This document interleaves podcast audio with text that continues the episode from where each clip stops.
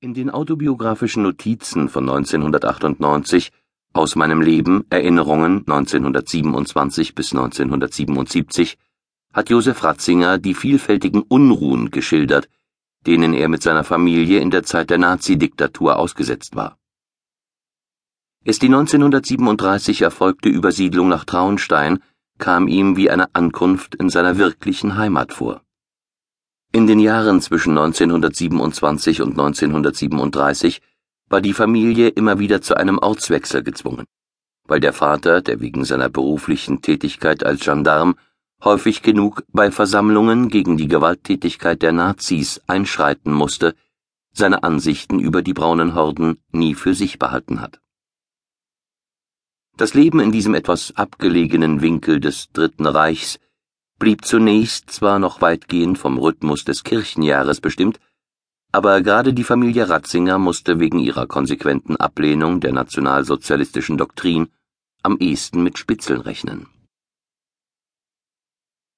Während der Vater mit der Frage nach der Tragfähigkeit seines Glaubens in den alltäglichen Bedrohungen durch eine auf die Wurzeln menschlichen Zusammenlebens zielende Gewalt konfrontiert war, reflektierte Josef Ratzinger selbst schon sehr früh den Sinn dieses den Einsatz alles eigenen einfordernden Glaubens in seiner Begegnung mit Gott bei der Feier des Messopfers. Josef Ratzinger bemerkt dazu, dass auf diese Weise sein Weg mit der Liturgie ein kontinuierlicher Prozess eines Hineinwachsens in eine alle Individualitäten und Generationen übersteigende große Realität war, die zu immer neuem Staunen und Entdecken Anlass wurde. Bereits zu Ende seiner Gymnasialzeit finden wir ihn mit dem Versuch beschäftigt, die liturgischen Texte besser und lebendiger aus den Urtexten zu übertragen. Wer nach dem Zweiten Weltkrieg geboren ist, wird kaum auf den Gedanken kommen, dass diese Hinweise einen Schlüssel zum Kern der Theologie Ratzingers an die Hand geben könnten.